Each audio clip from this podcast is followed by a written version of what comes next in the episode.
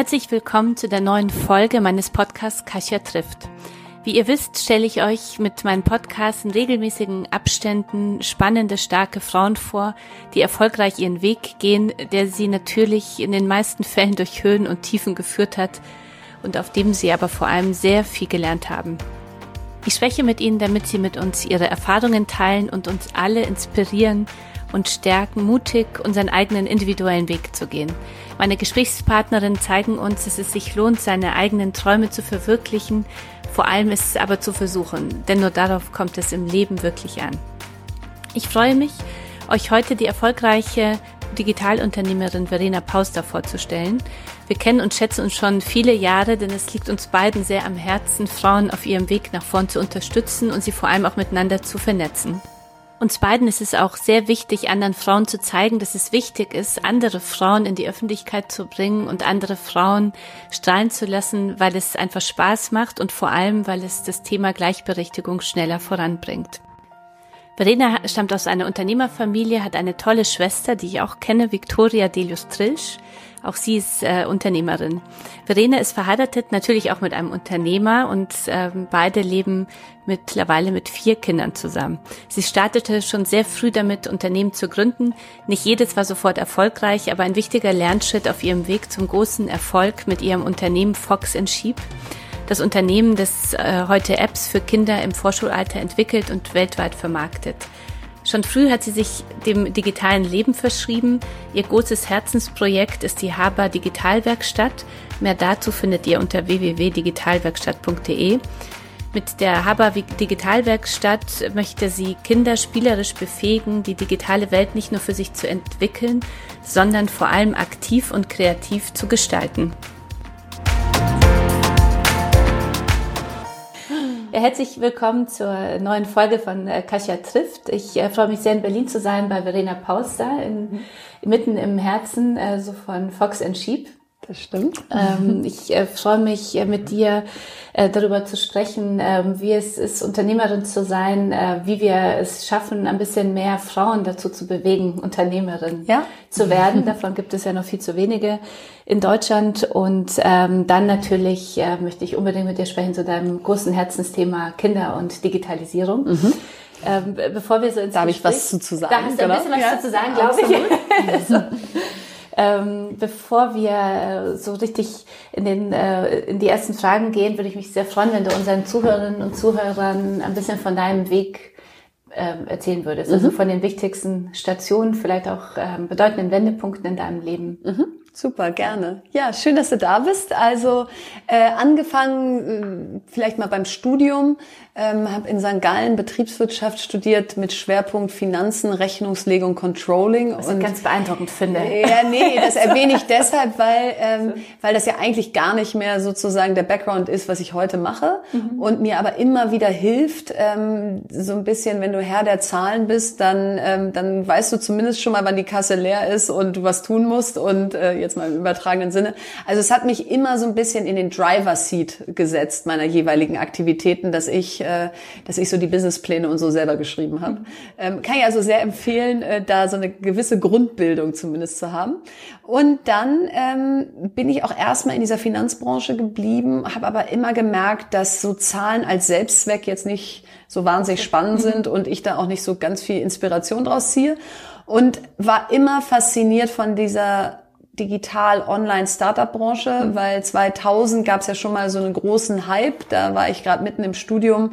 Da gab es auch schon Lars Hinrichs und die Sambas und ähm, Straub und äh, Paulus Neef und wie sie alle heißen, die alle nach St. Gallen gepilgert kamen. Und ich dachte irgendwie, so möchtest du eigentlich auch mal werden. Mhm. Ähm, welche, von, welche hat dich da besonders besonders beeindruckend waren schon, ähm, also Lars war sehr beeindruckend, weil der einfach schon sehr früh sehr große Visionen hatte. Mhm. Also als der damals dann Open Business Club, was dann später Xing Stimmt. wurde, gegründet Stimmt. hat, ja, da war man so, wie kommt man denn auf die Idee? Ja, da gab es ja noch keine sozialen Netzwerke mhm. und so. Also das war schon eine echte Pionierarbeit, die der da geleistet hat. Mhm. Und äh, das gleiche auch bei Oliver und Alex äh, und Mark Samba ähm, die auch äh, damals schon ja, die sind einfach in Silicon Valley gefahren, als das eigentlich noch gar nicht gab und haben da bei eBay sich abgeguckt, wie sie es dann hier mit Alando machen. Mhm. Also da, da war schon viel Inspiration im Raum und als dann die ganze Branche erstmal den Bach runterging, war es natürlich nicht die Zeit, da sofort anzuschließen. Mhm so dass ich dann erstmal was anderes gemacht habe, äh, was Richtiges, so wie mein Vater sagen würde. Und ähm, und Aber dann. Dein Vater ist selber auch schon auch Unternehmer. Der ist Unternehmer, also, genau. Die Unternehmer, das Unternehmergehen schon immer gespürt bei dir, oder? Das habe ich immer gespürt. Es hat aber nicht dazu geführt, dass er jetzt diese Seite besonders gepusht hätte. Also er hat mhm. jetzt nicht gesagt, mach dich selbstständig um jeden Preis, sondern eher so väterliche Sorge, äh, mach einen guten Job, äh, wo du vernünftiges Gehalt kriegst, wo du einen guten Lebenslauf hast mhm. und so. Also ich würde jetzt sagen, der hat mich eher äh, so, sozusagen versucht davon fernzuhalten von zu viel Risiko. Okay. Ähm, aber ich habe ihn dann trotzdem überlistet. ähm, genau, und 2007 bin ich eben dann in die neue Digitalszene gewechselt. Und das war ein entscheidender Wendepunkt, denn da bin ich in einen ganz normalen Online-Marketing-Job einer Partnervermittlung gegangen. Also auch nicht jetzt irgendwie groß irgendwo eingestiegen, weil ich auch ehrlich gesagt gar keine Ahnung hatte von ähm, digital und wie wird eigentlich so ein Ad angezeigt und wie misst du das und so weiter. So, und das war der große Wendepunkt, weil es mich danach nie wieder losgelassen hat. Und ich wäre nicht heute hier, wenn ich nicht 2007 einfach da mal angefangen hätte mhm. und gemerkt hätte, das ist meins. Aber du bist ja durch verschiedene Unternehmen, also du hast ja mehrere Unternehmen ja. so gegründet. Äh, wie war da der Weg? Also das, bist du ähm, zu Fox and Sheep gekommen? Also genau, da, genau, da gab es vorher drei Gründungen, mhm. bis es dann Fox and Sheep wurde. Eine, die man wahrscheinlich gar nicht so richtig als Gründung bezeichnen würde, ein Sushi-Restaurant in Bielefeld, als mhm. meine Schwester und ich 19 und 16 waren. Mhm. Ich war 19, sie war 16. Ähm, das war eher mal so angewandtes Unternehmertum von, wo kommt der Fisch her, wo kommt der Koch her, wie macht man sowas mhm. eigentlich überhaupt? Dann ging es weiter mit Mitte 20 in einem Franchise-System für Salatbars, also Healthy Fast Food. Mhm. Ähm, das war damals auch noch nicht so, war Piano und an mhm. jeder Ecke. Mhm. Das heißt, da waren wir zu früh, aber äh, auch eine super Lernkurve, weil du einfach mal ja dir überlegt hast, wie skalierst du eigentlich ein Sushi-Restaurant in Anführungsstrichen in die Fläche und mhm. dass das eigentlich ganz andere Herausforderungen sind als mehrere Restaurants betreiben. Und äh, da ist es aber auch nie zu gekommen, denn nach einem Jahr haben wir sozusagen Stop Doing gemacht und gesagt, okay, nette Idee, aber irgendwie zündet sie nicht. Mhm. Ähm, das war also auch wichtig, mal zu sehen, was eigentlich passiert, wenn es nicht funktioniert und dass das Leben irgendwie auch weitergeht. Und die dritte Gründung war dann in dem Finanzbereich, ähm, Delius Capital hieß das damals, das ist mein Mädchenname.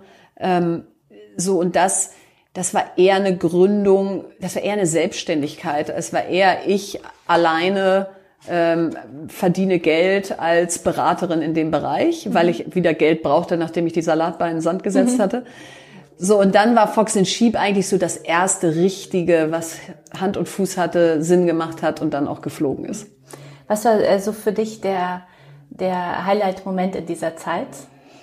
In der Fox and Sheep Zeit ja. oder ähm, der Highlight Moment war, als wir ähm, die erste App dann im Portfolio hatten und die in 14 Sprachen übersetzt haben, sozusagen auf den Knopf gedrückt haben und plötzlich weltweit in 130 App Stores verfügbar waren. Mhm.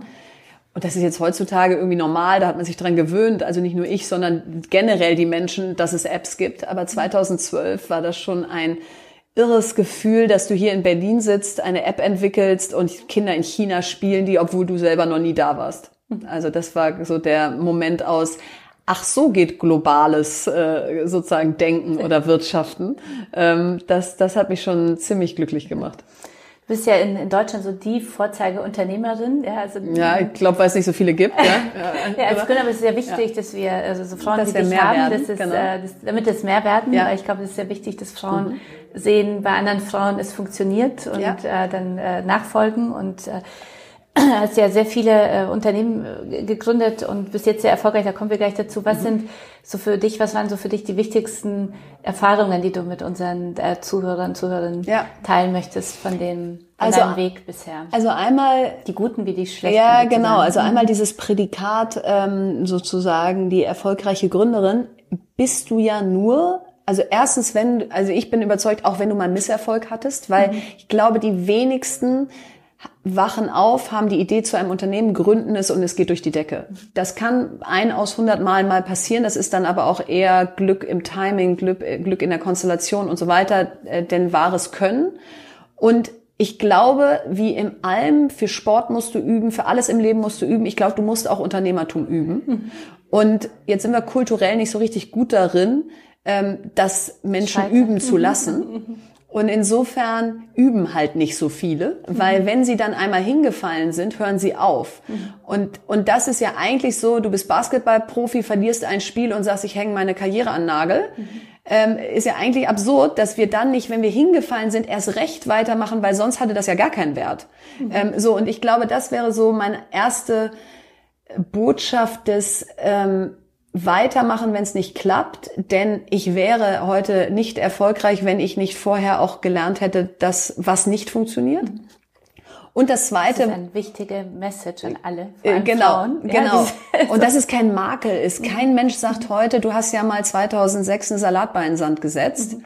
Ähm, so, also das ist einfach Teil meines mhm. Lebens. Äh, Beziehungen scheitern, Dinge gehen schief, mhm. so auch im Businessleben. Ähm, das ist, das hängt einem nicht ewig nach, schon gar nicht, wenn man es nicht mutwillig hat scheitern lassen, mhm. sondern wenn es einfach sozusagen nicht funktioniert hat. Mhm. Ähm, das ist das eine und das andere ist, ähm, ich finde, man kann immer schwer sich eine Scheibe abschneiden von Menschen, die die vermeintlich schon so viel weiter sind. Also wenn jetzt einer sagt, die erfolgreiche Gründerin Verena Pauster und was die nicht alles schon gemacht hat und ich höre jetzt zu und habe aber noch nicht mal die Idee, dann kann ich ja eigentlich nur so ein bisschen sagen, ja, good for her.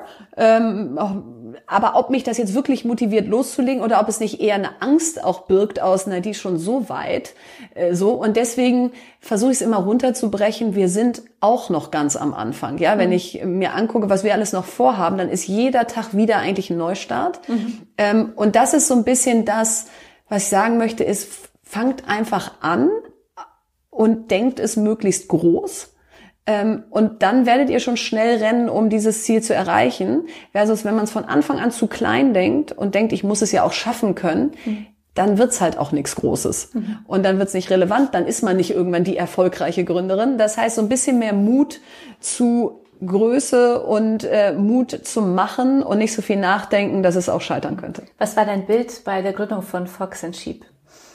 Da war es tatsächlich von Wie groß Anfang, war es dann? Es war sehr groß.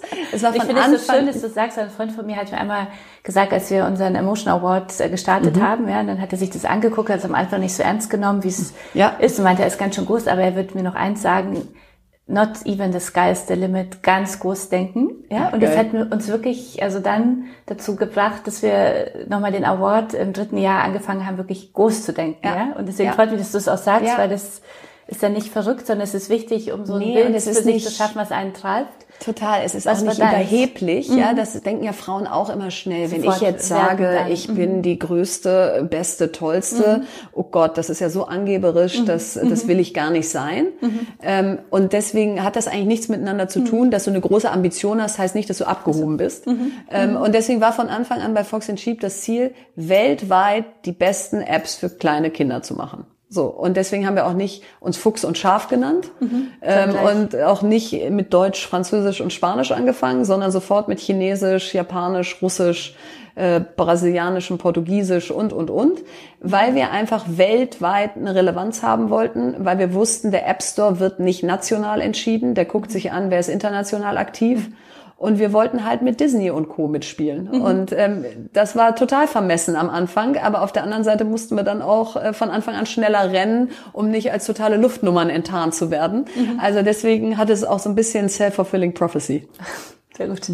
Was war so dein, äh, dein wichtigster Lernmoment? Also so das, dein Learning, wo du denkst, ähm, hat vielleicht wehgetan, aber war im Endeffekt sehr wichtig? Es gibt keine Überholspur.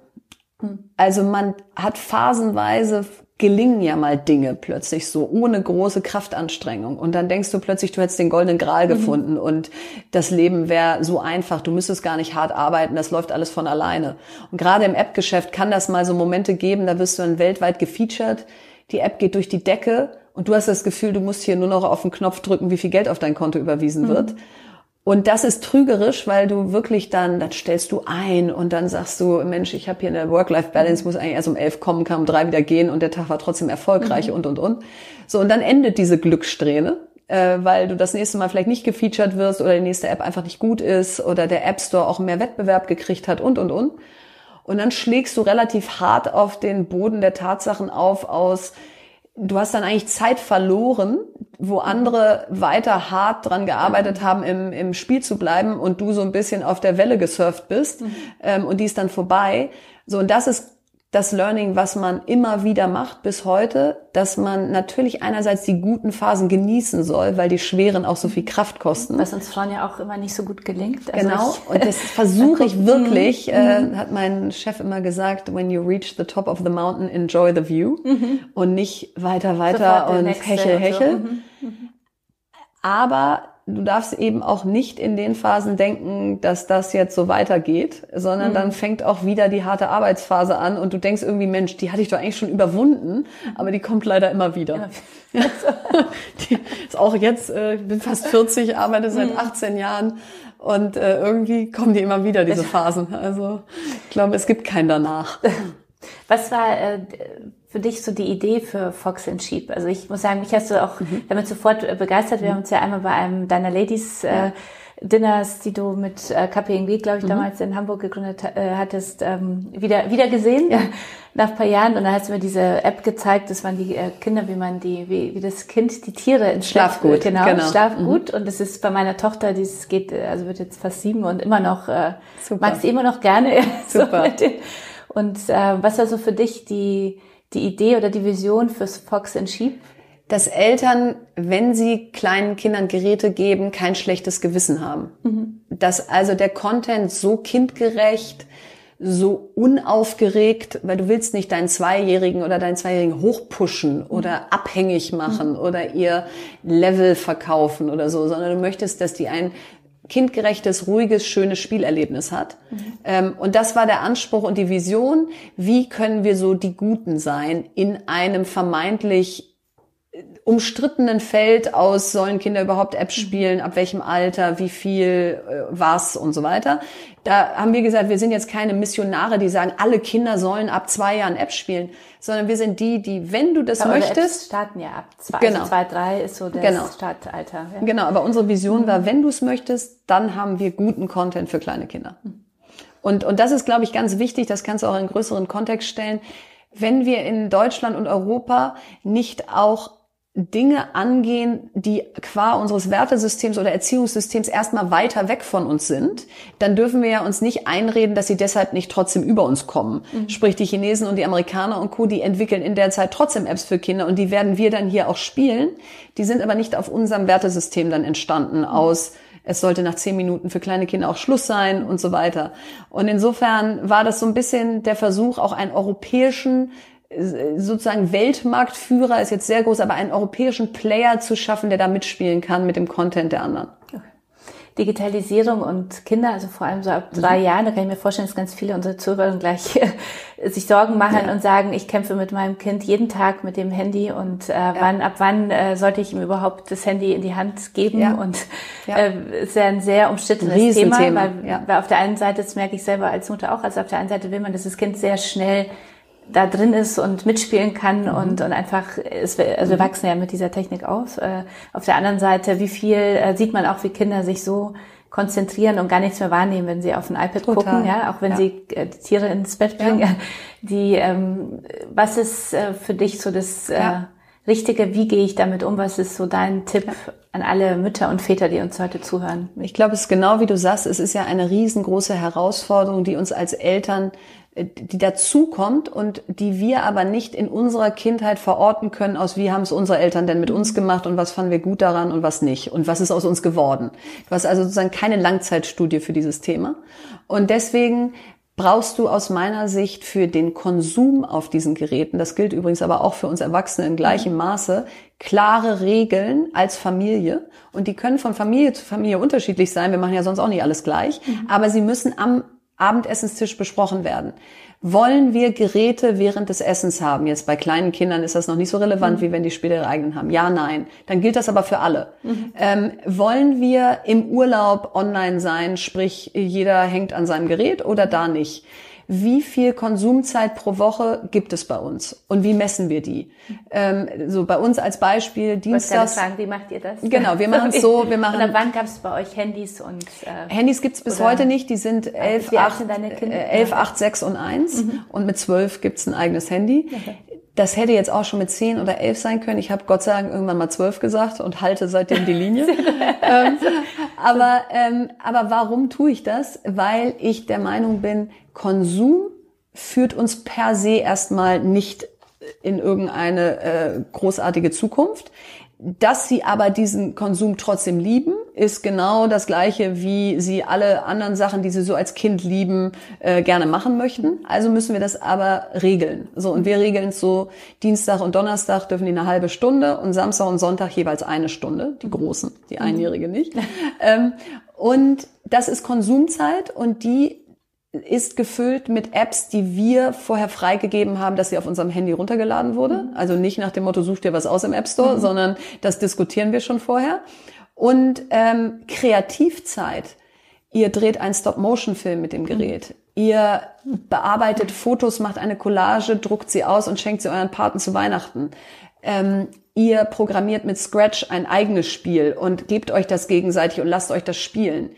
Da bin ich eher für Empowerment aus Kinder gerne. Ich möchte nur das Ergebnis sehen. Also es ist sozusagen äh, das Ziel ist der Weg. Ja, also mhm. wenn ihr mir am Ende einen Stop-Motion-Film präsentiert, dann ist mir egal, ob ihr eine Stunde gebraucht habt, den zu machen oder drei Stunden. Wichtig ist, dass ihr euch Gedanken gemacht habt, dass ihr wach wart, mhm. dass ihr kreativ wart, mhm. dass ihr Gestalter dieser mhm. neuen Welt seid. Und ich glaube, da können wir als Eltern noch besser werden dass wir nicht immer nur über den Konsum reden und uns darüber ärgern, sondern versuchen, diese Zeit mehr umzugestalten in Kreativzeit auf den Geräten. Drei Tipps äh, für drei gute Apps äh, dürfen, also ich würde sagen, mhm. von den drei dürfen ein bis zwei. Nee, nee, ich bin da ganz also für Kinder, ja. Also nee, das, genau. Also dann fünf oder was? Was? Äh, genau, welche Apps findest du richtig gut? Du bist ja voll Profi für Kinder ja. ab zwischen drei und zehn. Total. Also für die Kleinen so bis sechs Jahre also sind die Apps von Toka Bocker, heißen die super mhm. schön. Da würde ich jetzt gar nicht eine bestimmte, die, die ähm, der Toka Hairsalon ist da so mit Abstand der erfolgreichste.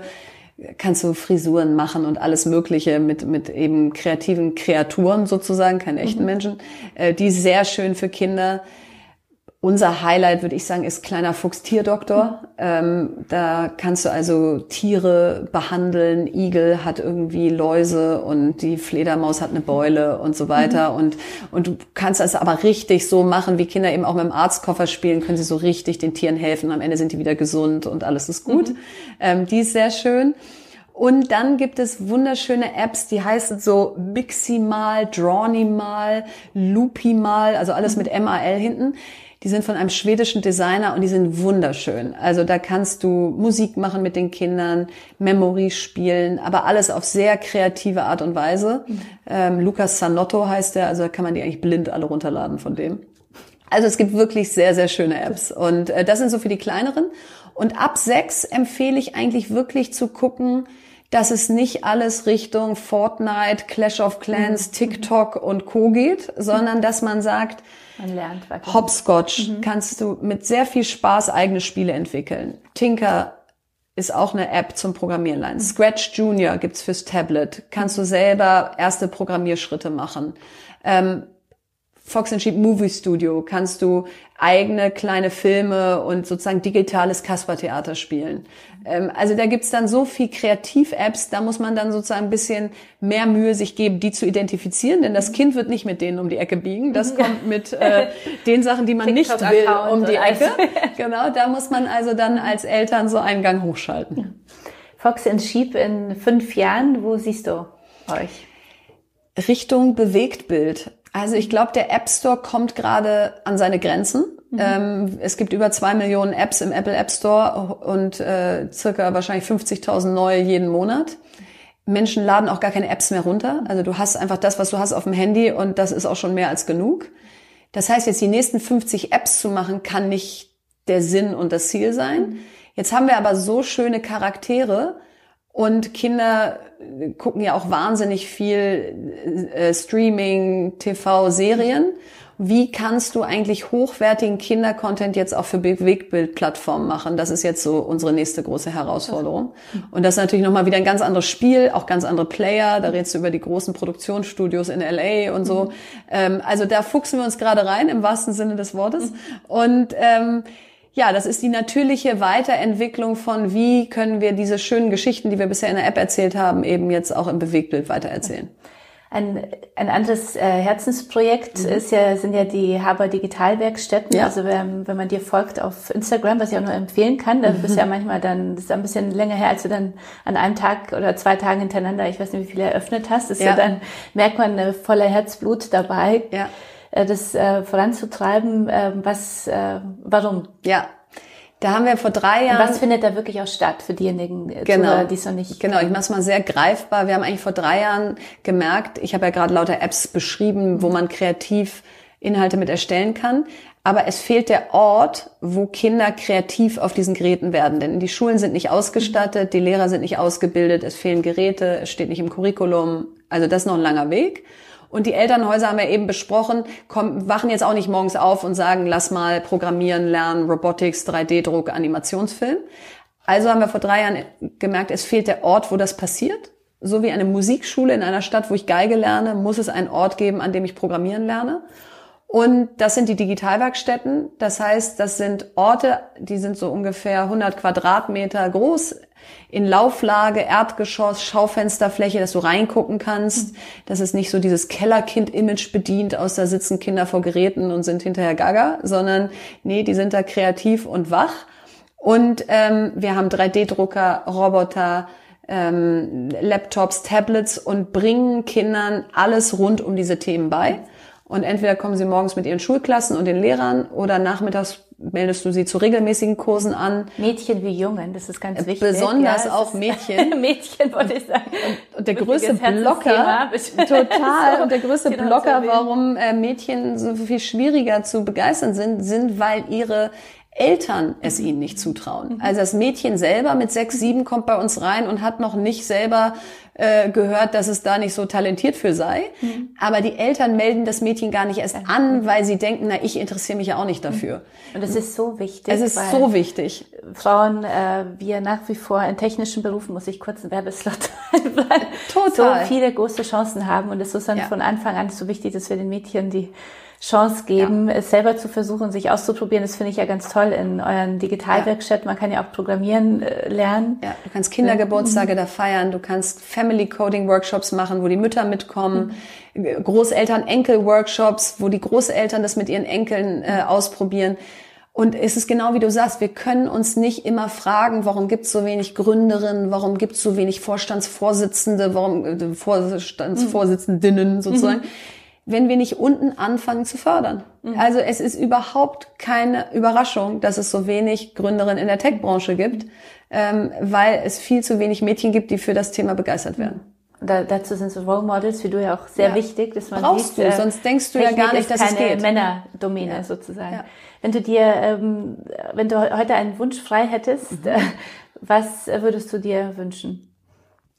Dass jedes Mädchen, also das wäre jetzt wirklich so ein Herzenswunsch, ich habe mhm. auch viele andere Wünsche, ja. aber dass jedes Mädchen von ihren Eltern ein entweder Weihnachts- oder Geburtstagsgeschenk bekommt, was in die technische Richtung geht, mit mhm. sechs, sieben Jahren. Oder, müssen jetzt nicht alle bei uns angemeldet werden, kannst du irgendwas machen, ein mhm. Hackathon mitmacht, ähm, von ihren Eltern zu Hause gefördert wird und so.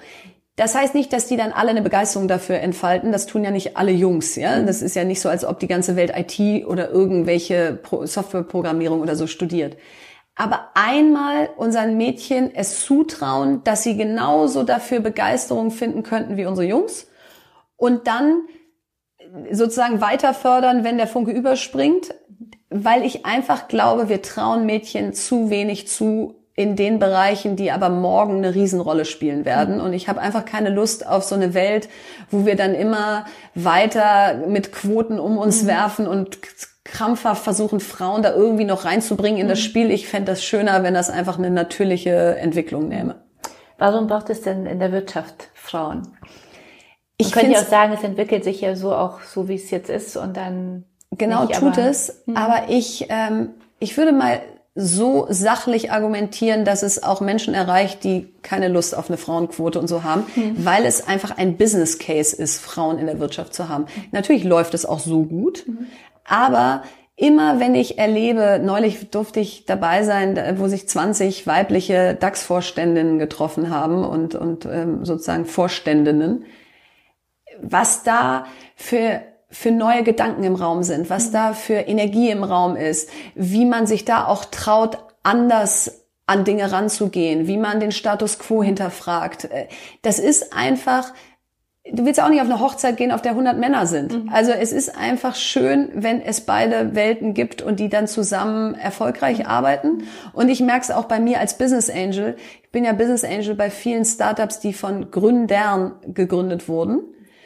Und ich habe irgendwie das Gefühl, die treffen mich besonders gerne. Und nicht jetzt, weil ich jetzt irgendwie so viel toller bin als ihre anderen Business Angels, sondern weil ich anscheinend andere Dinge sage und andere Sichtweisen einnehme. Also der Mix macht's. Und der Mix ist bisher nicht besonders gut. Was sind äh, für dich so die, äh, die äh, zwei bis drei Eigenschaften, die Frauen in ein Unternehmen reinbringen, wenn sie, sag ich mal, wirklich sich was, wenn sie was verändern können? Ja, also sind sehr mutig, finde Frauen, wenn die in der richtigen Position schon sind. Sie sind nicht so mutig anzufangen. Ähm, Das hatten wir ja vorhin. Aber wenn sie dann sich in diese richtige Position, wo sie wirklich was bewegen können, vorgekämpft haben, dann haben sie einen unglaublichen Gestaltungswillen und einen Mut, diesen auch durchzusetzen. Also die Rahmenbedingungen für flexible Arbeitszeiten, für Vereinbarkeit von Job und Familie, für ähm, Ausbildung, Fachkräftemangel und so weiter. Das gehen Frauen besonders dynamisch an, das Thema, und lassen das auch nicht mehr los. Also da, da ist dann auch nicht ein Rückschlag ein Grund dafür, dass man es dann wieder sein lässt. Also hoher Gestaltungswille, sehr viel Mut, den durchzusetzen und ein hohes Maß an Empathie. Also die setzt, versetzen sich jetzt nicht nur in ihre Peers rein und sagen, was denkt jetzt mein Vorstand gerade, sondern eben auch in den Auszubildenden, in ähm, den 53-Jährigen, der jetzt mit einer ganz neuen Arbeitswelt konfrontiert wird und vor der vielleicht erstmal Angst hat. Also sie sind sehr gut darin, ihre ganzen Anspruchsgruppen des Unternehmens durchzugehen und zu überlegen, was eine Lösung ist, die für alle äh, Sinn machen könnte. Und, und das finde ich drei sehr starke Eigenschaften, wenn Frauen dann in den richtigen Positionen sind. Vielen Dank. Ich finde es so wichtig. äh, Ich glaube, das vereint uns ja auch, äh, dass wir beide unbedingt das verändern wollen. Dass es ja aktuell, glaube ich, äh, nur 20 Prozent weibliche Gründerinnen gibt von Ja. Startups, die gegründet werden. Und das ist wirklich so schade. Ich äh, frage mich immer, äh, woran liegt es und was hemmt uns Frauen dann wirklich zu springen? Weil ich kann mir das Mhm. gar nicht anders vorstellen, als Unternehmerin zu sein und nicht jede und äh, muss Unternehmerin sein. Das ist ja auch ganz wichtig. Überhaupt nicht, ja. Aber es wäre schon ganz toll, wenn sich mehr Frauen trauen würden. Ja? Und Total. Und jetzt glaube ich, muss man aber natürlich immer wieder in das Mindset reingehen, in dem sich eine Frau befindet, die in sozusagen im gründungsfähigen Alter ist, wenn du so willst. Ja, jetzt gründen wir in Deutschland tendenziell nicht mit 22, sondern wir müssen erstmal ein bisschen Geld verdienen, ein bisschen was auf der hohen Kante haben und dann uns, uns zutrauen, das auch zu können. Also sagen wir mal, sind wir so 28 bis 30. Wahrscheinlich sind wir älter noch, wenn wir gründen. Aber sagen wir mal so in dem Mindset. So, und dann spielt eine Rolle, habe ich schon eine Partnerschaft, habe ich noch keine? Möchte ich Kinder, möchte ich keine? Wann möchte ich Kinder? Wie plane ich das irgendwie? Und ein Job, wo ich morgen anfange und sage, in drei Jahren möchten wir eventuell ein Kind kriegen und da wir das nicht planen können, wird das ja so in drei bis fünf Jahren sein und dann habe ich mein festes Einkommen, dann kriege ich Elterngeld, dann ähm, komme ich irgendwann zurück in meinen Job und so, ist halt ein Weg, der mir die Sicherheit gibt, dass beides gehen wird. Der Weg ins Gründen ist so unvorhersehbar. Klappt das oder sind da meine Reserven aufgebraucht? Muss ich dann erstmal weiterarbeiten, bevor ich überhaupt schwanger werden kann, sonst kann ich mir das gar nicht leisten und, und, und. Also es spricht, glaube ich, auch so viel vom Mindset erstmal dagegen zu springen, weil wir, glaube ich, sehr sicherheitsliebend sind als Frauen, weil wir eben auch zum Teil, wenn wir Kinder haben wollen, dieses Thema auch noch irgendwie mit äh, im Kopf haben. So, und jetzt muss man aber das mal beiseite schieben und sagen, es ist ja nicht so, dass wenn du einen Job machst, dass es dann da Gott gegeben ist, dass wenn du wiederkommst, sich alle auf dich freuen und so weiter. Also das ist ja auch nicht der tolle Weg, um, also jetzt mal per se, um, um das beides zu vereinen. Im Gegenteil, denn du kannst die Rahmenbedingungen nicht selber setzen. Und, ähm, und insofern glaube ich, wir müssen aufhören, bei der Selbstständigkeit die Risiken überzugewichten und bei der Festanstellung die Chancen. Mhm.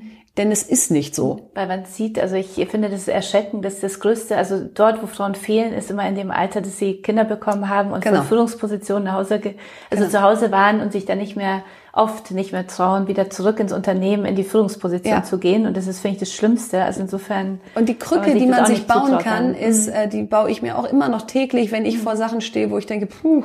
Ich wollte nämlich auch, da kommen wir auch gleich nochmal drauf genau. zu sprechen. Ah, okay. Genau, aber, genau, aber die ein, eine Krücke ja, ist, äh, oder was weiß ich, Krücke, mhm. aber so, so der, der Trick, wie ich mich immer wieder austrickse, ist, wenn ich jetzt 80 bin und dann hoffentlich noch lebe und gesund bin und auf mein Leben zurückgucke, wie egal ist es dann, ob ich mit 25, 30, 33 für ein Jahr, halbes Jahr so gesagt habe, ich probiere es jetzt mal. Mhm. Und der Worst Case wäre ja, es hat nicht geklappt. Mhm. Ja, wie egal ist das denn bitte am Ende meines Lebens? Ja, mhm. dann, dann war ich hier auf dieser Welt und dann habe ich aus Angst vor was? Ja, wir leben in Deutschland, besser, sicherer kannst du eigentlich gar nicht leben. Warum habe ich es nicht einfach gemacht? Und immer wenn man so diese Langfristperspektive einnimmt, dann kann man eigentlich nur zu dem Schluss kommen, wenn man gründen möchte, es einfach jetzt mal zu machen. Ähm, denn wenn man hinterher drauf guckt, wird man das auf keinen Fall bereuen. Kann man Unternehmertum lernen oder gibt es so ein Gen, was in uns steckt? Was ist so deine? Also ich glaube, ein Gen hilft, weil du einfach von einer anderen Plattform abspringst. Ähm, dir, also meine Schwester beschreibt es immer als äh, äh, Verena, du springst ins Becken und guckst dann, ob Wasser drin ist und ich ich mache erstmal mit dem Fuß, gucke ich erstmal nach, wie warm es ist. Mhm. Und ich glaube, dieses einfach mal losspringen tust du wesentlich leichter, wenn du andere schon hast springen sehen und selbst wenn die aufgeditscht sind, gemerkt hast, die leben noch und passt schon. Mhm. Ähm, so, das heißt, das Du tust dich, glaube ich, leichter zu springen, wenn du es erlebt hast. Das heißt aber nicht, dass du der bessere Unternehmer bist, wenn du dann gesprungen bist. So, und deswegen würde ich sagen, alles nach dem Abspringen kann man lernen. Mhm. Und das Abspringen, wenn man es nicht gelernt hat, muss man sich fast so über die Kante äh, schubsen, ähm, weil danach wird man schon schwimmen. Mhm. Ähm, und das hat dann nichts damit zu tun, in welchem Elternhaus du mhm. aufgewachsen bist und so. Und das versuchen wir eben mit Startup-Teens unserer Non-Profit-Initiative mhm. für Unternehmertum hinzukriegen, dass die, die eigentlich super Schwimmer wären, über die Kante springen. Mhm. Ich werde immer gefragt, ob, ähm, ob man viel Mut braucht, der dann so wird äh, so zum Springen. Und ich sag äh, gerne, dass äh, ich glaube, dass in jedem von uns viel Mut drin steckt, aber dass ja. er uns so verlässt, wenn man zu lange wartet. Ja? Weil ja. oft hast du ja die Idee und dann ja. fragst du nochmal den ersten, den zweiten, den dritten und, und fragst ja oft dann Menschen, die keine Unternehmer sind, nie gesprungen sind und Angst davor hätten und dann projizieren sie ihre Ängste auf dich und dann ist irgendwann mal auch der Mut weg. Ja? Und, wenn, und ich glaube, es ist ja. wichtig, also ich habe das Gefühl, so aus meiner Erfahrung, wenn du von etwas überzeugt bist, dann nicht zu lange zu warten. und nicht zu viele Fragen. Genau. Frauen tendieren dazu, sich so absichern zu wollen, wenn sie eigentlich springen wollen. Das, da findest du dann genug Leute, die sagen, nee, mach lieber nicht. Mhm. So, und eigentlich muss es so sein, wenn du denkst, du hast eine gute Idee und du bist der Typ, dann leg los und red vielleicht erst in Monat drei drüber Mhm. Ähm, statt das andere zu machen und zu sagen, ich pitch das mal erstmal bei meinen zwölf Freundinnen und dann entscheide ich. Weil wenn die alle zwölf auch noch nicht gesprungen sind, wird da jetzt keine dabei sein, die aus vollem Herzen Let's do it sagt. Frauen, äh, kann wir, hast du schon äh, erwähnt, äh, tun sich ja auch oft schwer vielleicht oder hinterfragen so das Thema Unternehmertum, weil sie auch Kinder haben wollen oder vielleicht schon Kinder haben. Äh, du hast ja, ihr lebt mit vier Kindern mhm. zusammen, ja? Mhm. Drei eigenen mhm. und eins mhm. ist in die Ehe ein geschenktes. Ein geschenktes. Genau. Äh, wie meisterst du deinen Alltag?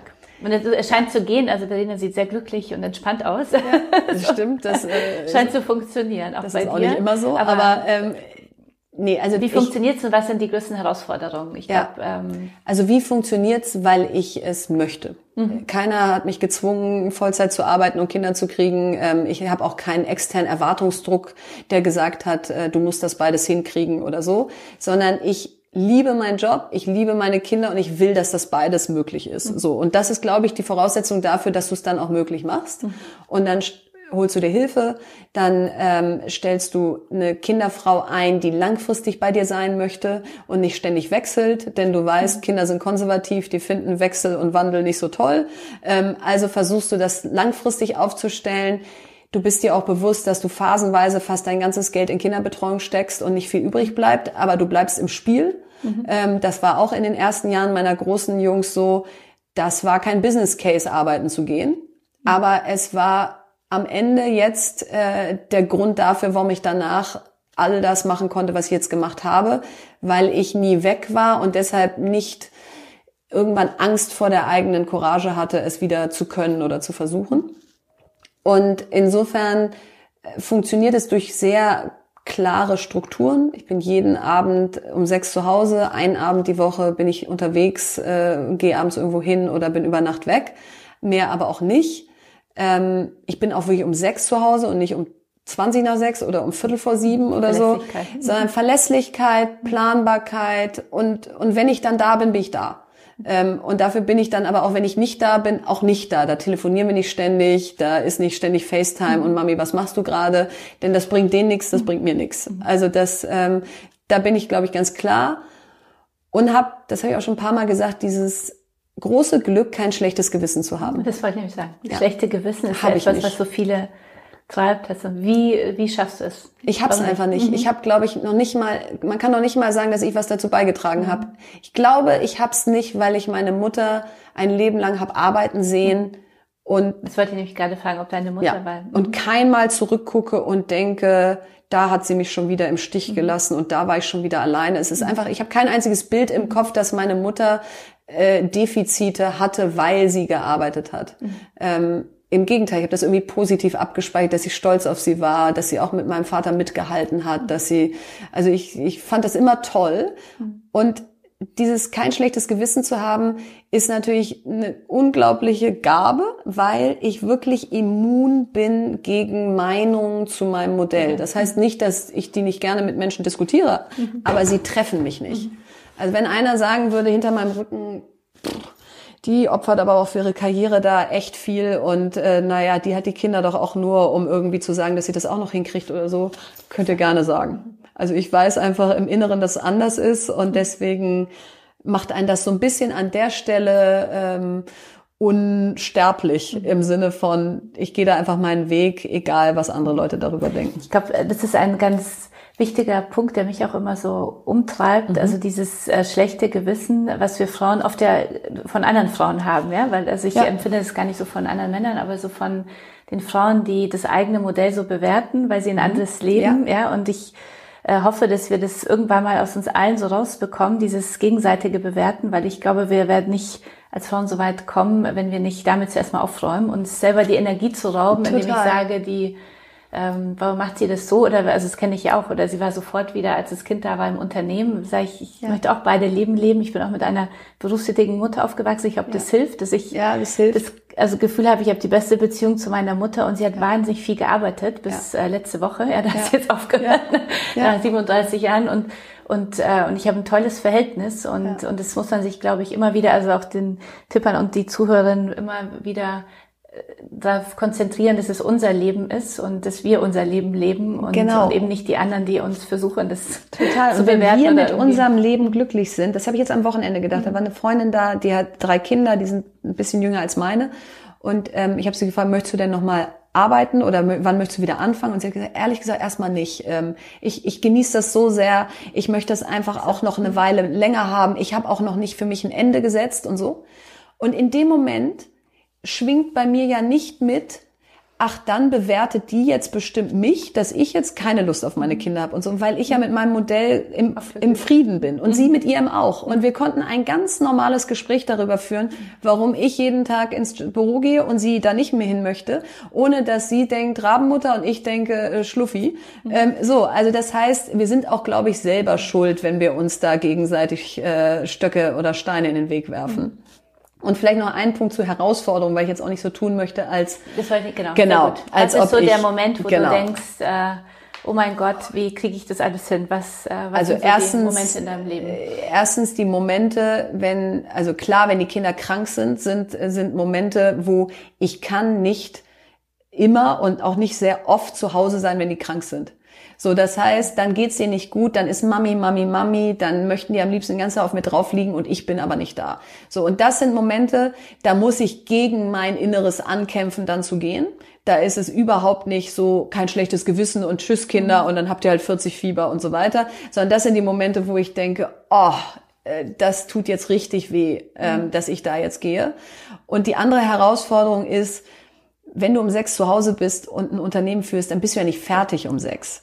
Also es ist ja nicht, dass ich Wonder Woman bin und alles viel schneller kann als andere und um sechs komme ich nach Hause und mache äh, drei Stunden Happy Life und danach kuschel ich mit meinem Mann und dann gehen wir ins Bett, sondern dann geht's ja weiter. Mhm. So, das heißt um halb neun, neun, wenn die im Bett sind, ist von an vier von fünf Abenden dieses, oh, wie gerne hätte ich jetzt frei mhm. und wie gerne äh, würde ich jetzt eine Serie gucken. Wir gucken mhm. gar keine Serien. Ähm, Vielen Dank, das entspannt mich, weil ich denke mir, wann? Keine einzige. auch viel mehr gucken und es ist so, ich denke mir, wann, weil es... Äh, Nein, es, es geht einfach nicht alles. Oh. Und das ist die Herausforderung. Mhm. Dein Job muss Zeit für dich sein, mhm. sonst geht's nicht. Wenn du den nicht als obergroßes Geschenk empfindest, läufst du leer, weil du einfach zu wenig Zeit für dich hast. Mhm.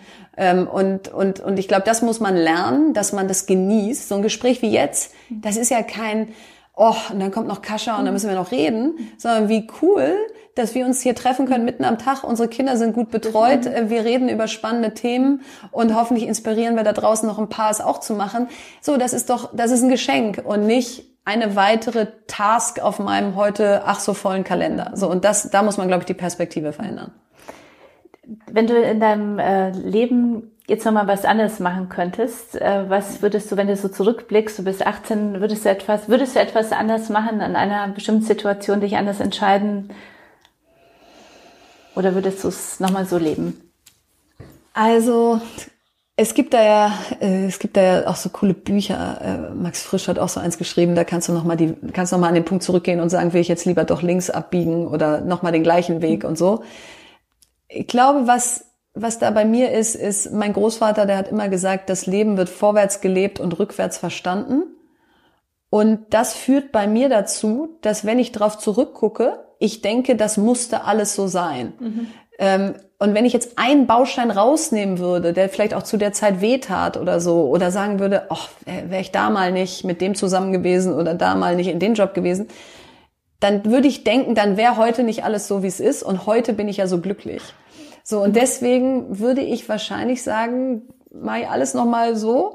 Auch wenn ich dann, wenn ich jetzt in die einzelnen Teile reingehe, denke, oh, nicht nochmal die Phase.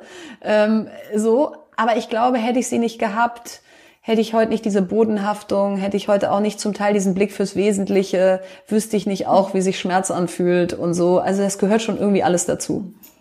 Du, du sagst ja, dass es sehr wichtig ist für Frauen Vorbilder zu haben. Ich selber muss sagen, ich habe das ein bisschen immer Problem mit dem äh, Thema Vorbilder mhm. oder Role Model, weil ich das Gefühl habe, wir Frauen also bewerten und vergleichen sowieso schon viel zu viel und wenn ja man immer nur so von Role Model spricht, dann äh, es geht ja nicht darum, nicht zu sein, wie du bist, nee, sondern genau. nachzuleben, sondern genau. nur sich inspirieren so zu lassen. Ja. Du sprichst ja, dass es sehr wichtig ist, ist glaube ich auch. Ähm, mhm. Du bist ja auch in der Jury von Emotion Award, was mich genau. sehr freut, wo du in diesem Jahr mhm. auch Lars wieder siehst. Ja, sehr gut, habe mich auch, auch gefreut, dass genau. du dabei bist. Ja. Bei uns ist, ähm, was sind äh, die ähm, Vorbilder oder Role Models in deinem Leben gewesen oder hast du welche? Ich glaube, es ist genau wie du sagst. Es geht jetzt nicht darum, sich eine andere Frau zu suchen und zu sagen, so wie die möchte ich sein. Und dann arbeite ich mich an der ab. Warum hat die so eine gute Figur? Warum ist die äh, so reich? Warum ist die so erfolgreich? Warum hat die so viele Kinder? Was auch immer. Mhm. Und am Ende bin ich eigentlich uninspiriert von ihr, weil ich das Gefühl habe, ich erreiche die gar nicht. Und die stresst ich, mich dann noch Die stresst mich mhm. eigentlich. Da muss ich ja mhm. noch perfekter sein, mhm. als ich ohnehin schon sein muss und so. Deswegen glaube ich eher daran, Role Models im Sinne von was können Frauen bewegen, die man sozusagen so sieht. Und als mhm. Beispiel mal ähm, jetzt wieder das, äh, diesen Kreis neulich von diesen Frauen, die eben alle in DAX-Unternehmen da ganz oben sind.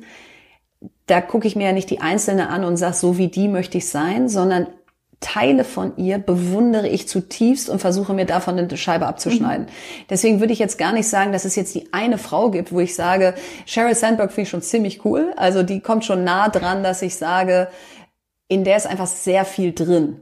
Von wo, wo du dir was abschneiden kannst. Die hat sich da durchgekämpft in diesem Silicon Valley, wo es ja nun Bücher ohne Ende gibt, wie Frauen da behandelt werden. Dann hatte sie trotzdem zwei Kinder, dann hat sie einen Mann gehabt, dann hat sie einen Mann verloren, dann hat sie eine der exponiertesten äh, Positionen, die es da gibt. Ähm, die auch echt hart sind. Das ist ja kein Job, wo dich jeder liebt. Das ist seit zwei Jahren wahrscheinlich irgendwie der Horrorjob. Mhm. Und trotzdem macht sie ihn weiter. Mhm. Und sie ist sehr transparent über ihre Gefühle, auch wenn sie das total angreifbar macht. Also da ist schon viel drin, ähm, wo man sagt, wow, das muss mal erstmal einer leisten und was kann ich mir davon abschneiden? Und, und was ich mir dann abschneide, ist, naja, wenn die keine Angst hat, musst du jetzt hier vor deinem kleinen Auftritt auch keine Angst haben. Mhm. So, also, dass man einfach so ein bisschen sich Mut macht durch mhm. diese Vorbilder. Mhm. Ähm, und, äh, und das, glaube ich, inspiriert dass man dann sieht, guck mal, Frauen können doch ihren Weg gehen. Und es geht doch, dass die auch glückliche Kinder haben, wenn sie im Job sitzen. Und wie macht die das denn? Okay, kann ich das auch so machen? Also das, glaube ich, hilft. Es hilft jetzt nicht irgendwie anhimmeln und vergöttern und am Ende feststellen, ähm, dass einen das total unglücklich gemacht hat. Was sind äh, so, ähm, wir kommen leider schon mhm. zum Ende unseres mhm. Podcasts, aber was mir doch ganz wichtig ist, damit das äh, alle Frauen auch lernen, so über ihre Stärken zu sprechen. Mhm. Was sind so äh, die drei Stärken von dir? Ähm, also ich glaube, das eine ist, dass ich eine sehr, dass ich sehr meinungsstark bin. Also ich traue mich, mich festzulegen. Ich traue mich, eine Meinung zu vertreten und die auch stand zu halten, wenn Leute dagegen gehen und äh, so. Also ich bin meinungsstark und damit positioniere ich mich und damit kann man sich an mir reiben mhm. oder mir auch folgen.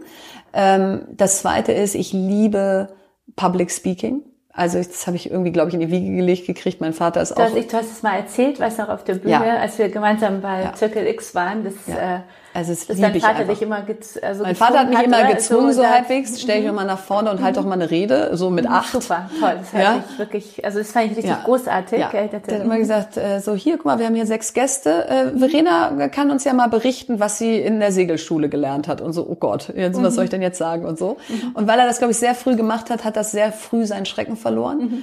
Und heute hat das fast so ein Spaßmoment, mhm. wenn ich so das Gefühl habe, so, yeah, jetzt gehe ich auf eine Bühne und jetzt jetzt muss das aber auch sitzen und mhm. äh, dann macht mir das so viel Spaß, mhm. ähm, dass ich denke, genau, dass das mhm. dann auch eine Stärke ist, weil ich einfach keine Angst, kein Herzflattern, kein Zittern mhm. und so weiter habe, sondern eher so denke, so das ist jetzt mal richtig Ich-Zeit, die ich jetzt mhm. gleich habe.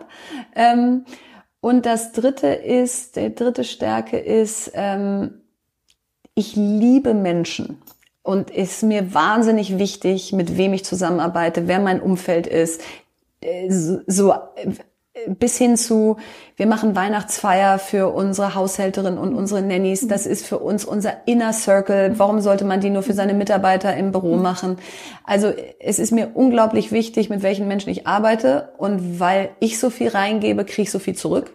Und ich glaube, das ist eine dritte Stärke, dass dass ich mir im Prinzip Unternehmen gebaut habe, die sich wie zu Hause anfühlen, mhm. ähm, weil sie recht egofrei sind, weil sie recht politikfrei sind und weil ich zumindest das Gefühl habe, dass die Leute alle gerne hier sind. Und man kann von dir lernen, äh, was ich sehr wichtig finde, dass du Frau, andere Frauen auch strahlen lässt. Total. Ja, ich finde, es ist so ja toll an dir, was sich wirklich für viele Frauen, also was hoffentlich ja. viele Frauen auch von dir nochmal abschauen. Also ja, und ohne Agenda. Ohne ja? Agenda andere Frauen strahlen zu lassen. Ja. Einfach zu sagen, ich äh, ja, weil sie einfach toll sind. sie, weil sie toll sind, ja, und äh, hilf äh, sie voranzubringen, weil wir einfach mehr Frauen oben brauchen. Und ich mach's nicht nur, weil ich denke, das bringt mich an der und der Seite weiter, sondern ich gar mach's, weil es einfach Spaß macht. Und ja, und weil ich gar nicht anders kann. kann. ich, ich bin so fasziniert. Genau. also.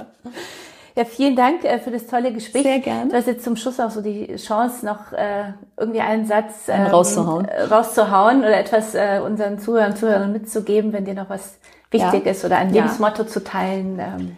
Ja, ähm, nutze ich natürlich gerne. Mhm. Ähm, also eine Sache für jede und jeden, der gerade zuhört. Ähm, ich fände es so toll, wenn jeder von uns eine Woche in der Woche zur Zukunftsstunde macht und sagt, ich beschäftige mich eine Stunde pro Woche mit der Zukunft. Wenn ich Kinder habe, gemeinsam mit denen, wenn ich eine Mutter habe, die bei uns lebt oder einen Flüchtling aufgenommen habe, ganz egal was, dann eine Stunde zusammen. Und jede Woche reihum entscheidet ein anderer, was wir machen. Mhm. Und dann kann man sagen, eine äh, Stunde pro Woche hören wir einen Podcast über künstliche Intelligenz, eine Stunde machen wir mit Scratch ein eigenes Spiel. Das ist Open Source, kostet nichts, gibt's im Browser. Äh, wir machen Hour of Code auf und gucken mal, wie Barack Obama eine Stunde mit Kindern programmiert hat. Ähm, wir machen einen Stop-Motion-Film mit unseren Lego-Männchen oder, um noch ein letztes Beispiel zu nennen, wir gehen zu einem Hackathon oder irgendwas, was in der Stadt angeboten wird, was für uns Zukunft heißt. Und ich glaube, wenn wir uns das einmal pro Woche vornehmen, Tipp Sonntag 17 bis 18 Uhr, denn da ist meistens nichts. anderes los, ähm, dann glaube ich, werden wir merken, dass die Digitalisierung und die Welt von morgen viel mehr Chance ist als Risiko. Und dann freuen wir uns da vielleicht auch alle mehr drauf. Und dann haben wir als Deutschland oder Europa auch eine Chance, da weltweit mitzuspielen. Toll, vielen Dank. Das war auch äh, gleichzeitig möchte ich noch äh, hinzufügen, dass man dich ja live erleben kann auf unserer Bühne beim Emotion Women's Day am 6. Mai in Hamburg zum Thema Digitalisierung und ja. äh, mit dir einmal in die Zukunft schauen kann. Ja. Da freuen wir uns auch sehr. Ja, freue mich auch sehr. Und ich äh, danke dir jetzt äh, sehr für das Gespräch und wünsche dir ganz viel Erfolg weiterhin Dankeschön. und freue mich auf ein baldiges Wiedersehen. Das, darauf freue ich mich auch. danke, Vielen Kascha. Dank. Danke.